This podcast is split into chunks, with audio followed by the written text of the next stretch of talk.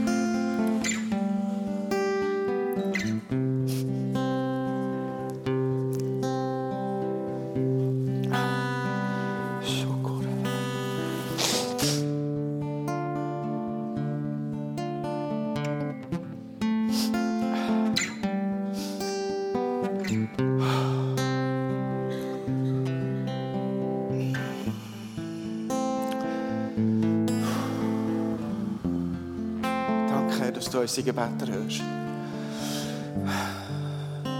Danke, dass es auch dein Sehnen ist, dass die Leute zum Glauben finden, wo wir dich gebracht haben. Danke, Herr. Danke, können wir auf dich zählen. Danke, können wir Hoffnung haben, weil du grösser bist als das, was in diesen Herzen sich auflehnt oder was vor unseren Augen entgegensteht. Danke, bist du grösser.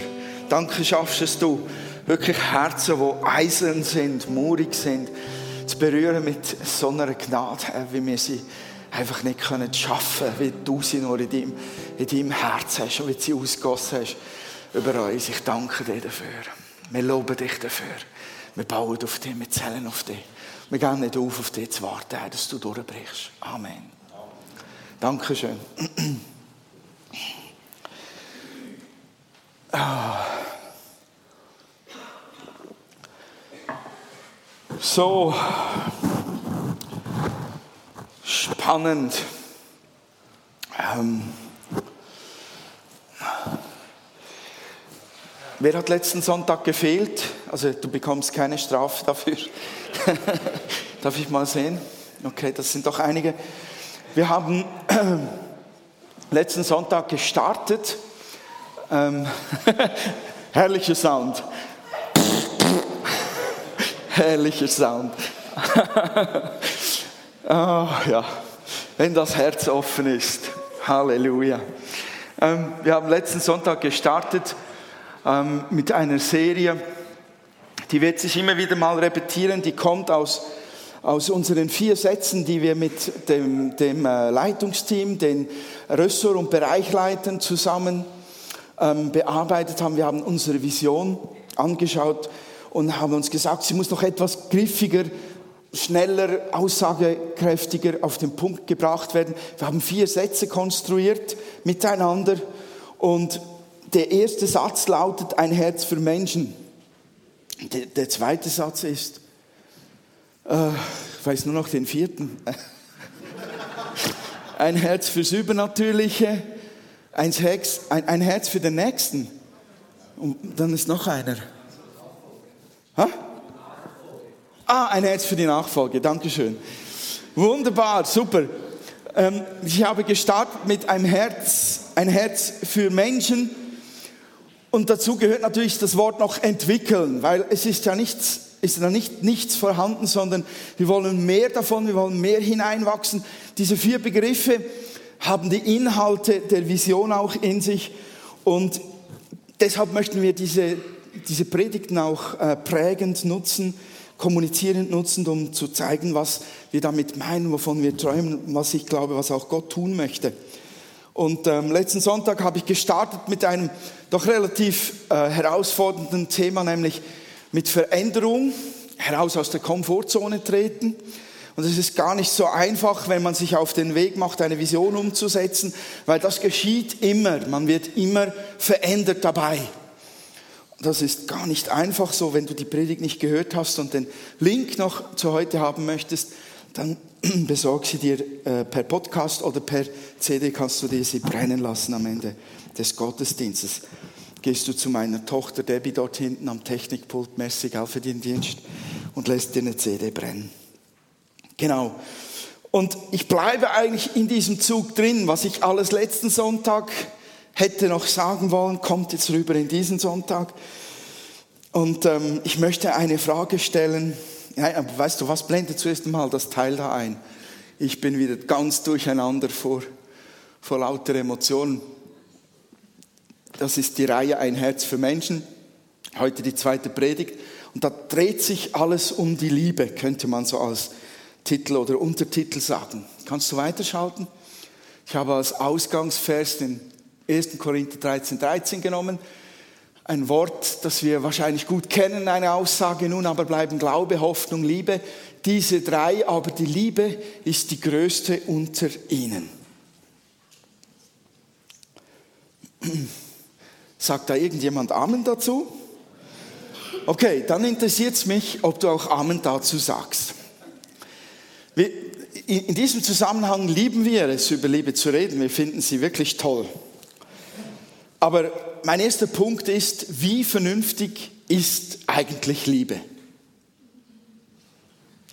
Musst du weiterschalten. Punkt 1, zurück, weg damit. Punkt 1, wie vernünftig ist eigentlich Liebe? Jetzt kommt ihr ins Schleudern. Ich auch. Und das ist als Vater so schwierig. Weil wenn die Kinder sich verlieben, da denkt man, spinnt's dem? Was ist denn das für ein Knilch, den sie da kennengelernt hat? Was findet sie an dem? Du, du blendest die jetzt einfach aus. Manchmal sagt man sich sogar, wie unvernünftig dieses Kind doch ist, oder? Wenn ich sage, nichts ist dauerhafter, stärker und anziehender als Liebe, sagen alle, ja, stimmt, wow, cool, Amen. Aber trotzdem, Liebe hat auch eine unvernünftige Seite. Vernunft ist so in unserem Verstand drin und wir, wir, wir lieben es, vernünftig zu handeln. Wir lieben es, vernünftige Entscheidungen zu treffen. Wir bemühen die Logik, wir schauen die Gesetzmäßigkeiten an, bevor wir was tun. Und wenn wir dann bei der Liebe landen, haben wir ein kleines Problem. Wir können die Liebe irgendwie nicht mit Vernunft immer zusammenbringen oder mit Logik oder mit Gesetzmäßigkeiten. Aber wir tolerieren die Unvernunft von Liebe total gerne, wenn es um heldenhafte Rettung von Menschen geht, die zum Beispiel am Ertrinken sind. Wenn da einer hinten reinhüpft in die Strömung und den versucht zu retten, weil es vielleicht sein Sohn ist oder seine Frau oder einfach ein Mensch und die Menschen sind es wert, dass man sie rettet, dann kann man das noch akzeptieren, selbst wenn er ertrinkt bei dem Versuch. Und wenn es um die Liebe so zwischen Menschen geht, dann kann man das Unvernünftige auch noch irgendwie tolerieren.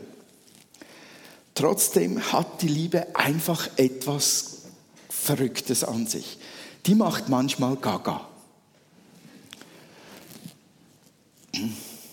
Ich hatte zu Hause zwei liebe Eltern, die haben mir immer wieder mal gesagt, ähm, benutzt zuerst einmal deinen Kopf bevor du was tust. Kennt ihr den Spruch auch? Oder in den dummen Momenten sagen sie, brauch zuerst mal die Kopf, bevor du so einen Seich machst.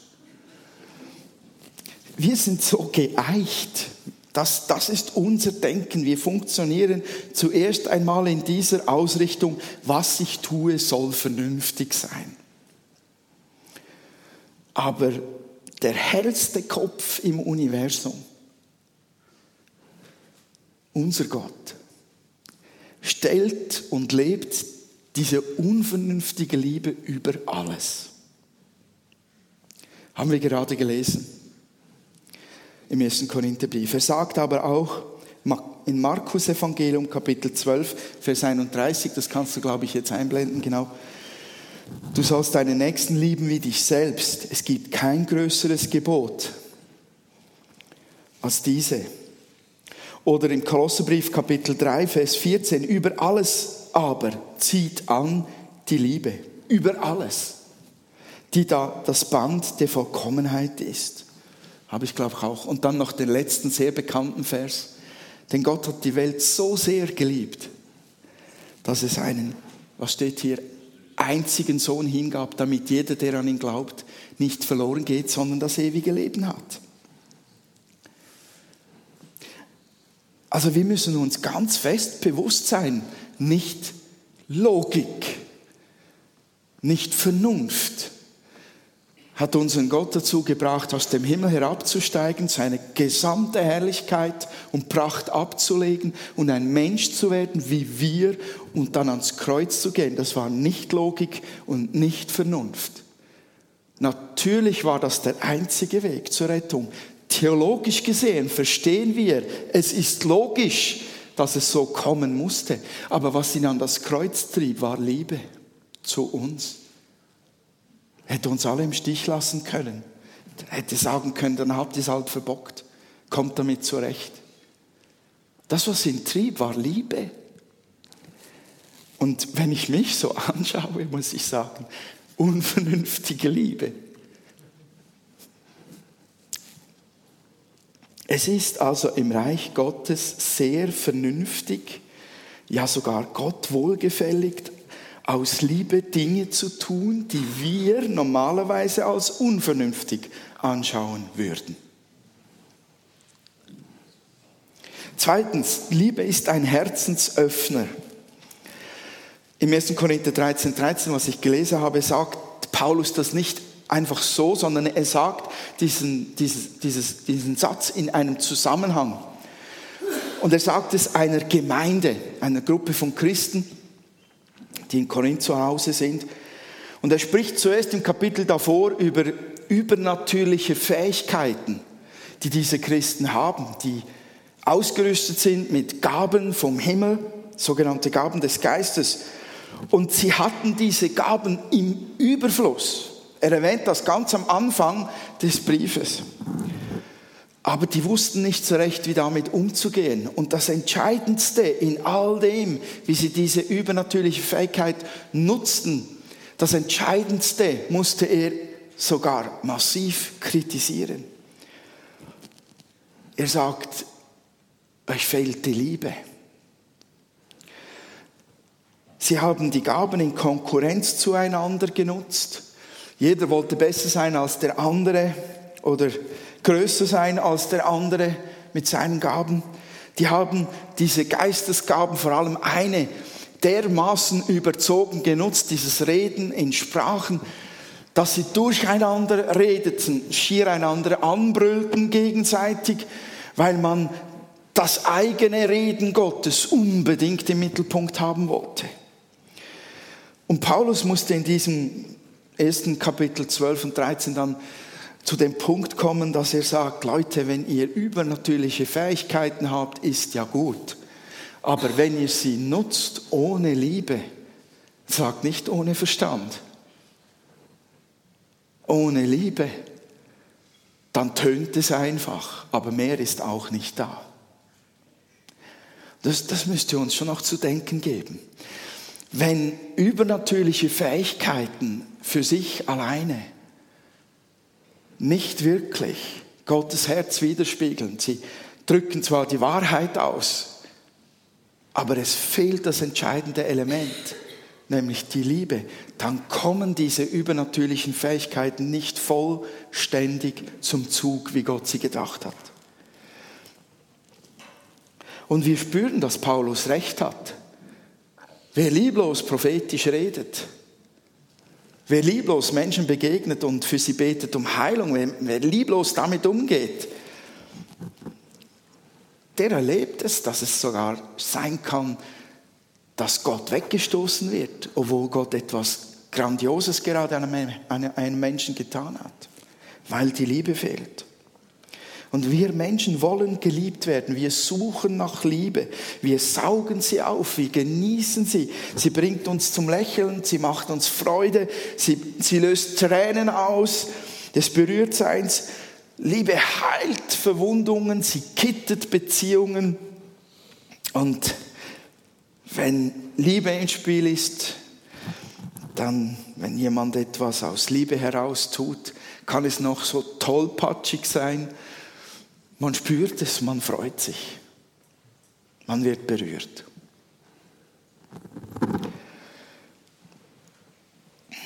Im Matthäus-Evangelium Kapitel 12, Vers 33 wiederhole ich, Gott sagt, ihn zu lieben aus ganzem Herzen, aus ganzem Verständnis und aus ganzer Seele, aus ganzer Kraft und den Nächsten zu lieben wie sich selbst, ist viel mehr als Brandopfer und Schlachtopfer, sagt Gott.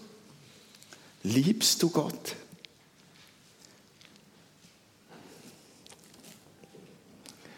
Warum ist das mehr? Brandopfer und Schlachtopfer waren gute Dinge. Die wurden früher gebracht, um die Schuld und Sünde von den Menschen wegzunehmen, um Vergebung zu empfangen. Das sind gute Dinge. Aber die Liebe steht über allem. Die Liebe zu Gott steht über dem Opfer. Ein lieblos gebrachtes Opfer ist einen Dreck wert.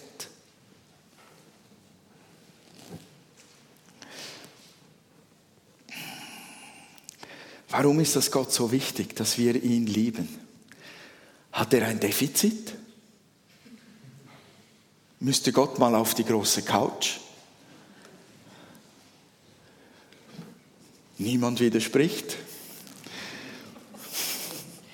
Nein, weil Gott ganz genau weiß, dass Liebe mehr Wunderbares und mehr Fruchtbares als irgendwas hervorgebracht hat.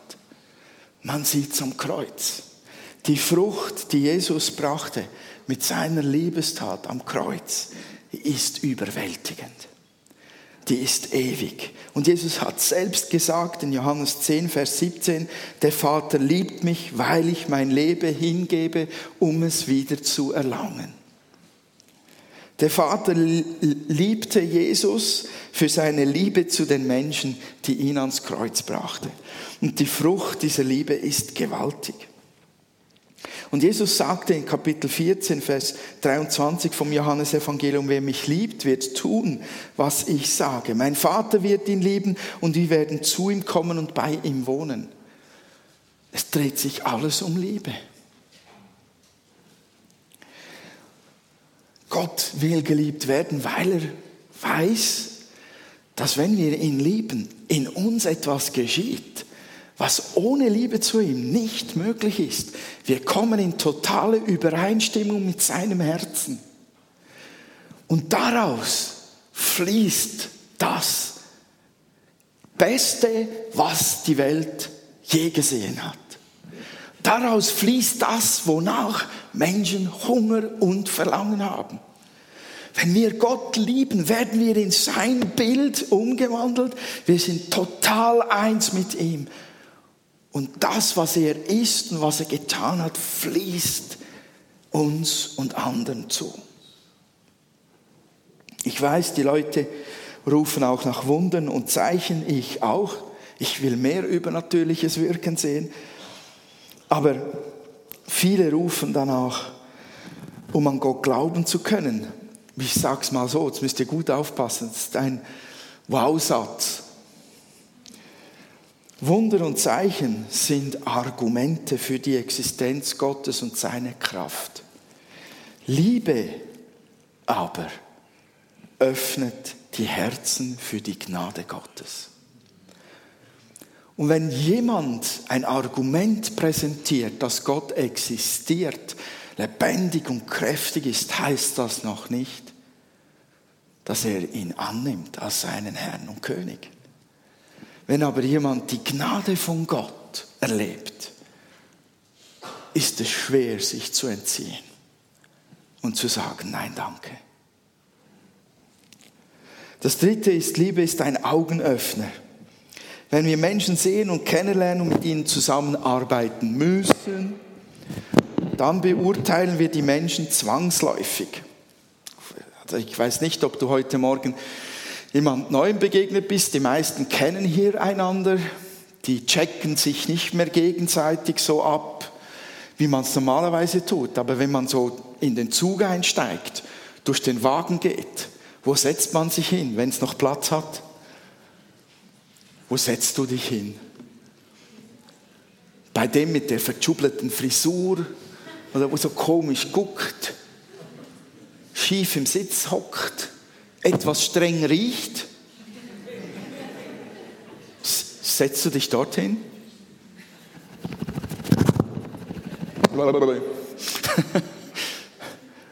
Man setzt sich nach dem Abchecken dorthin, wo einem wohl ist. Und, und wir sind so programmiert. Grundsätzlich funktionieren wir einfach so. Wir schauen. Also, hoffentlich ist es der Geist Gottes.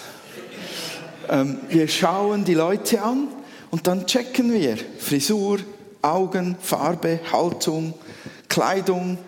Vielleicht hören wir sie reden. Auch das wird mit einbezogen. Und wenn wir nahe genug rankommen, riechen wir sie auch noch. Wir tun das automatisch. Leute, tut nicht so, als wäre es nicht der Fall.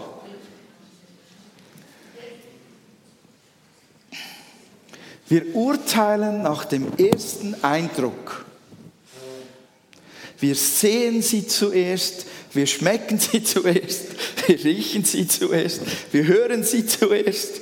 Und, und aufgrund von dieser Basis überlegen wir uns ganz kurz, in hundertstel Sekunden will ich mit dem etwas zu tun haben. Oder nicht? Und mit den einen wollen wir auf, aufgrund dieser Checkliste nichts zu tun haben und zu den anderen soll ich das Hand mitnehmen?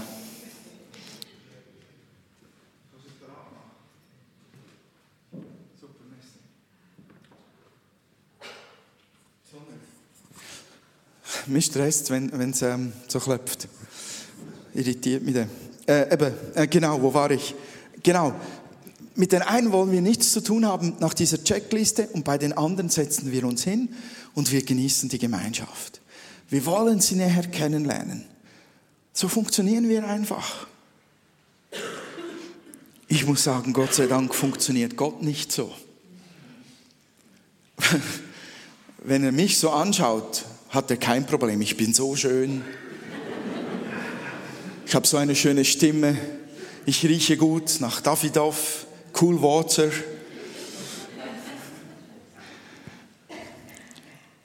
Aber was ist mit dir?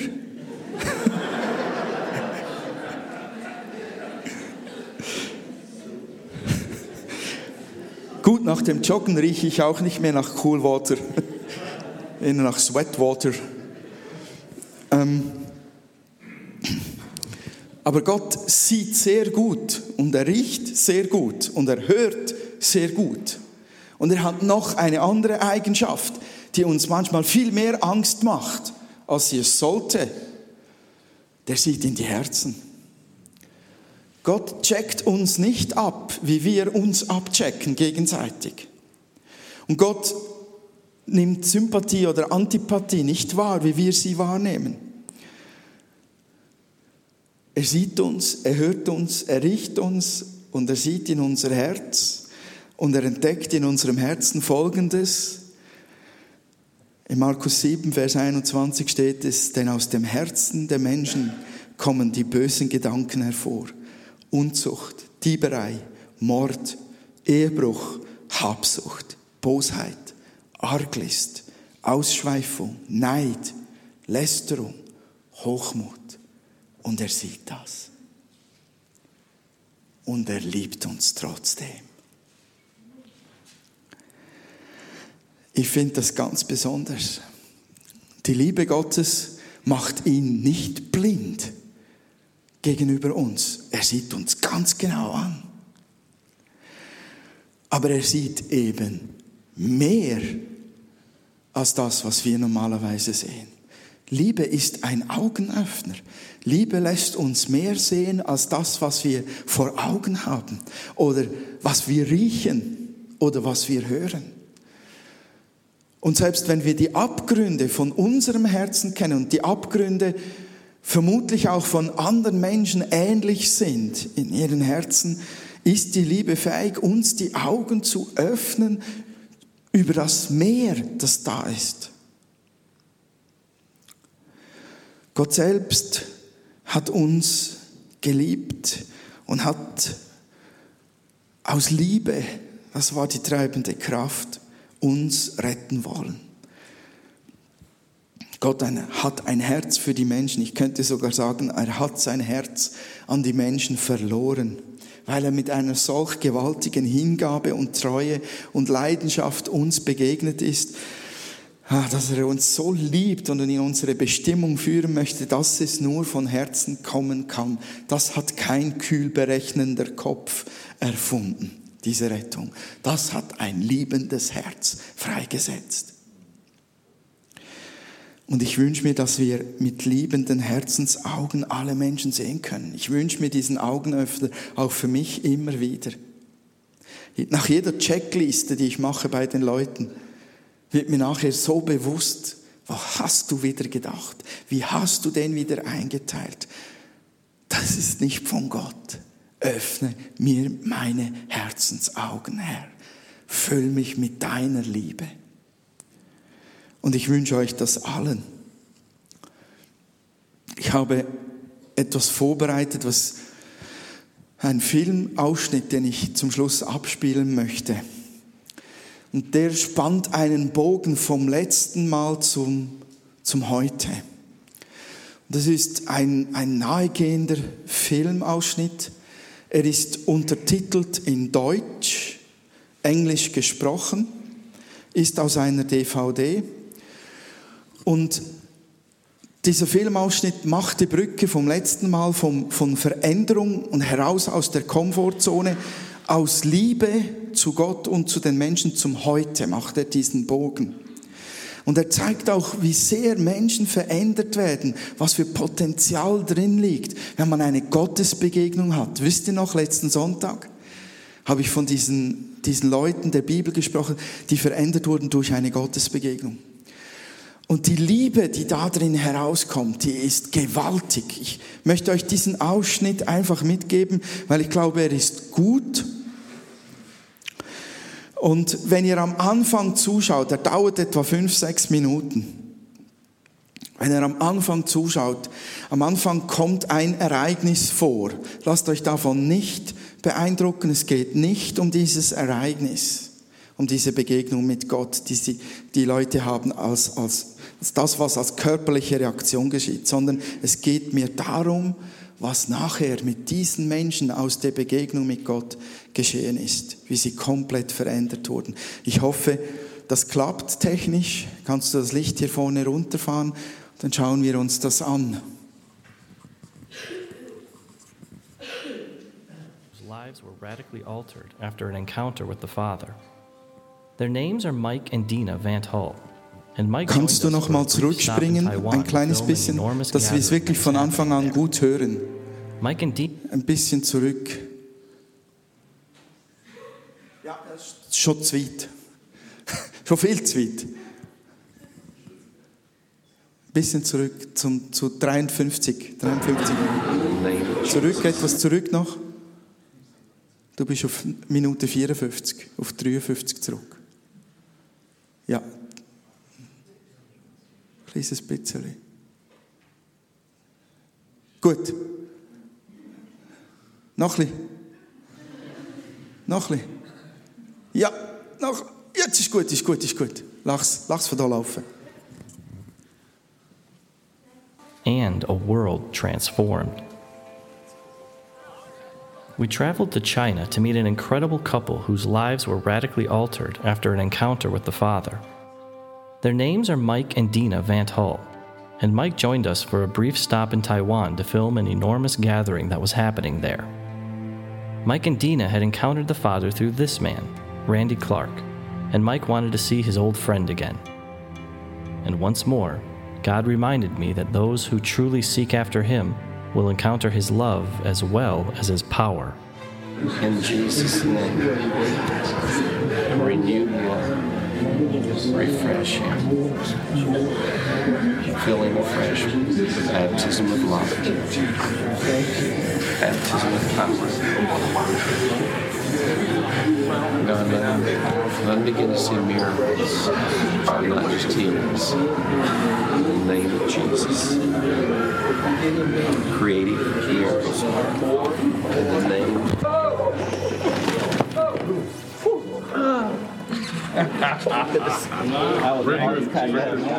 He was vice president of a bank, and they had a big home and nice cars and and just everything. And uh, they were nominal. Though. They were lukewarm. They were the last ones in, sat in the back, and the first ones out when service was over. I, I was preaching in the morning. I think it was on Sunday morning. I think I I'm not sure, but I said something in order. If you really want to, if you want to be touched by God, come to the front. And I said, "Come, Holy Spirit."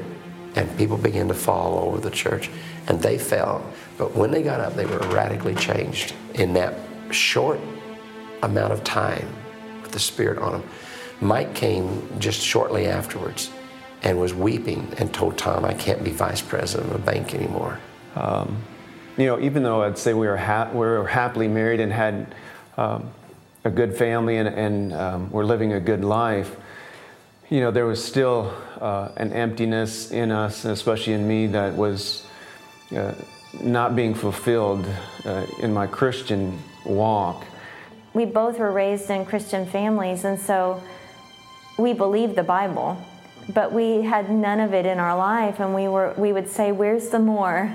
You know, if this is really what it seems to be, where, where's the fruit? Where's the more? Where, where's the passion? Where's the love? They say you have to love God. How do you love God? I don't know how to do that. You know, I I can accept Him and say a prayer, but how do you how do you fall in love with God? And and you know, what does that mean? And what if you don't feel it? Can you still be a Christian? Can you still, you know? And we we would have these conversations, and so that night reminds me of the night that I met Mike. That's what I, I kind of, it's the same kind of feeling that I had. It was like meeting Jesus for the first time. You know, what the Lord did, uh, you know, on the outside looked, you know, innocent enough and casual, but was very deep.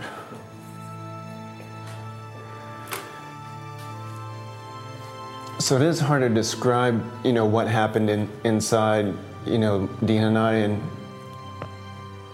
you know, there was just such a an exchange where he he took things, you know, from me, uh, you know, that you know I didn't deserve the forgiveness and and the deliverance, but things were just removed instantly, and just replaced with radical love.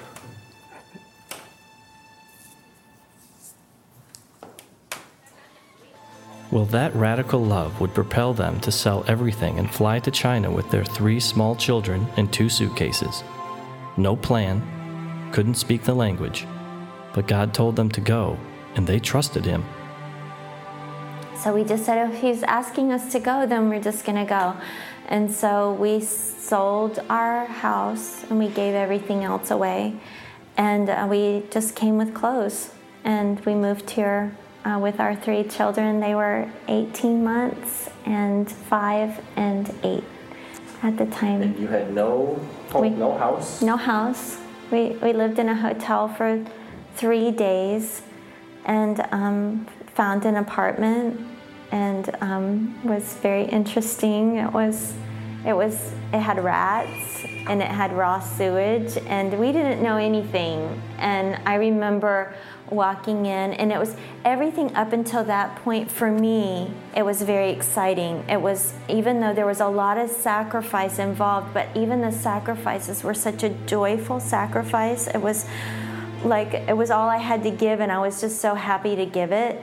But at that moment, as I stood in the apartment and I watched my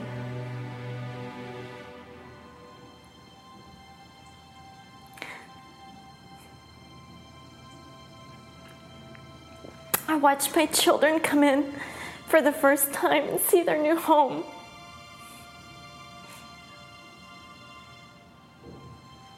And I thought, what kind of mother does this to her children?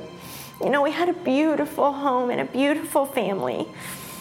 And it hit me, you know, like this is real. You know, this is this is real. And I saw their little faces, you know, just try and do the best that they could and and I just thought, "Oh my goodness. You know, what have I done?" What they had done was put their lives completely in their father's hands, and either he would have to come through for them or they were in big trouble.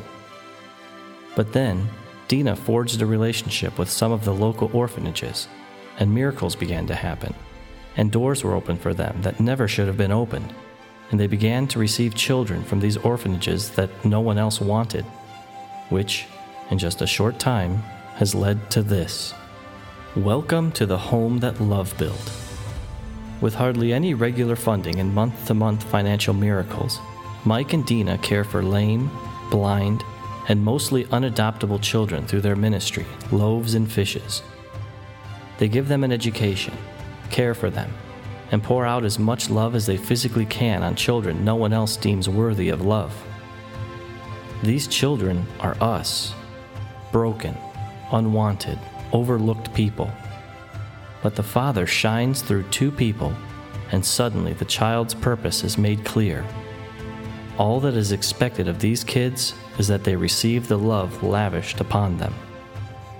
Here's just one example of the more than 40 children Mike and Dina care for. This little boy was kidnapped from his parents and shipped into the country in a box for three days. The lack of oxygen gave him permanent brain damage. So we, you know, with him, we've we feel really honored to have him. We always, you know, think, what if our child was stolen? We know and heard so many stories of people who've had their children stolen from them and what would we want? You know, of course we would want to find them, but if we couldn't find them, we would want somebody to honor them, to love them, to care for them. And um, so we count it a great privilege to take care of him in, in the place of his family. When I asked Dina why she does this for children who won't be able to give anything back, I received an education as well. Right. Well, we believe that God is the giver of life, and that if He chose for a life to be created, that there's purpose in the life. And um, these children have taught us more than probably some of the greatest teachers and preachers of our time about love. God has used them to change the way that we think, the way that we feel, and we're happy. And holding them, I feel God's presence. And holding them, I feel His pleasure. And holding them and loving them, even when they die in my arms, I feel His grace. Why would He choose us to do this?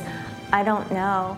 But um, Der Film geht ein kleines bisschen weiter, aber was, was ist die Aussage drin, was mir wichtig ist, also jetzt muss ich nach Hochdeutsch weiterreden, ist folgendes. Es geht mir nicht darum, dass wir uns heute bereit machen, unsere Häuser zu verlassen. Es geht nicht darum zu sagen, ich muss nach China gehen oder nach Afghanistan, sondern es geht mir darum zu sehen, was wir das letzte Mal und heute bearbeitet haben, dass es wirklich ernst ist. Wenn wir Veränderung suchen, dann beantwortet Gott solche Gebete. Und wenn wir Liebe zu den Menschen entwickeln wollen, brauchen wir eine Begegnung mit Gott. Und wenn wir eine Begegnung mit Gott haben, können wir total verändert werden. Dann werden Dinge möglich, die sich dieser Banker und seine Frau vorher nie vorgestellt haben. Und die werden nicht nur in China dann möglich, ich glaube daran, die werden hier möglich bei uns in Oster und in der Umgebung. Wenn Gott das tut an zwei Menschen und sie waren nichts Besonderes, sie waren im Gegenteil, er sagt selbst laue Christen, ein Banker, viele schöne Autos, Mehrzahl. Wenn das möglich ist an einem Amerikaner, dann ist es auch bei uns möglich. Mich hat diese Geschichte sehr berührt und mein Herz aufgetan zum Sagen, Herr, gibt es eine Haltung, die ich ändern sollte? Gibt es eine Wahrheit, die ich glauben soll? Gibt es ein mutiges Versprechen, das ich dir geben soll? Und ich habe auf alles immer ein Ja gefunden. Ich nehme an, du hast auch eine Antwort auf diese Fragen in deinem Herzen. Ich möchte euch einfach einladen, ganz bewusst Gott Raum zu geben für Veränderung und ihn einzuladen, eine Begegnung mit euch zu haben, damit eure Herzen sich weiterentwickeln in Liebe zu den Menschen. Ich möchte heute ähm, keinen großen Aufruf machen, ich habe nur einen auf dem Herzen dass wir miteinander noch ein Lied singen und während dieses Liedes ihr euch einfach die Zeit nehmt und Gott eine Antwort gebt. Und ich möchte auch diesen Morgen auftun für eine besondere Entscheidung.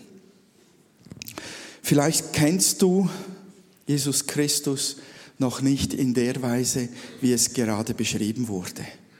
Vielleicht kennst du Jesus noch nicht als deinen Gott und König. Vielleicht hast du so einen Schritt noch nie getan und gesagt, ich mache dir mein Herz auf, komm und lebe in mir, wie es Werner erzählt hat von, von ihrem Gast es getan hat. Vielleicht weißt du nicht, wie man das genau macht, aber wenn du spürst, dass Gott dich liebt und wenn du erlebt hast, dass Gott dich wirklich an sein Herz ziehen möchte, dann kannst du eine Entscheidung treffen und kannst einfach sagen, komm, tu es, komm in mein Leben, ich nehme dich als meinen Gott und Erlöser an. Ich möchte dir die Gelegenheit geben, das heute Morgen zu tun. Ich weiß nicht, ob unter uns die Person ist, die vor einigen Monaten auch im Gottesdienst stand, als ein Bild da war von Rhein, wo es um das Kreuz ging. Keine Ahnung, ob ihr euch daran erinnert. Aber in dem Moment hat Gott gesagt, es ist jemand da, der sich fürchtet davor, gekreuzigt werden zu müssen, wenn er an mich glaubt. Das hat Gott schon getan für dich. Er ist gekreuzigt worden. Du wirst nicht nochmal gekreuzigt. Du bist angenommen, du bist geliebt, wenn du Ja sagst zu ihm. Du musst keine Angst davor haben, dass du irgendwelche Opfer bringen musst, die dich und deine Kraft übersteigen. Gott wird dir Gnade dabei geben. Vielleicht bist du die Person, die damals da war. Ich lade dich besonders ein, dein Leben in die Hände Jesus zu geben. Du kannst das hier vorne tun, kannst zu mir kommen nach dem Gottesdienst und diesen Schritt fixieren. Ich lade dich herzlich dazu ein. Ich helfe dir gern dabei. Okay, kommt das Lobpreisteam nach vorne bitte? Dann singen wir miteinander das Lied. Die, die möchten, die beten möchten, die eine Reaktion auf Gottes Reden geben möchten, könnt das in aller Ruhe auch während dem Lied tun. Und ähm, danach übernimmst du wieder.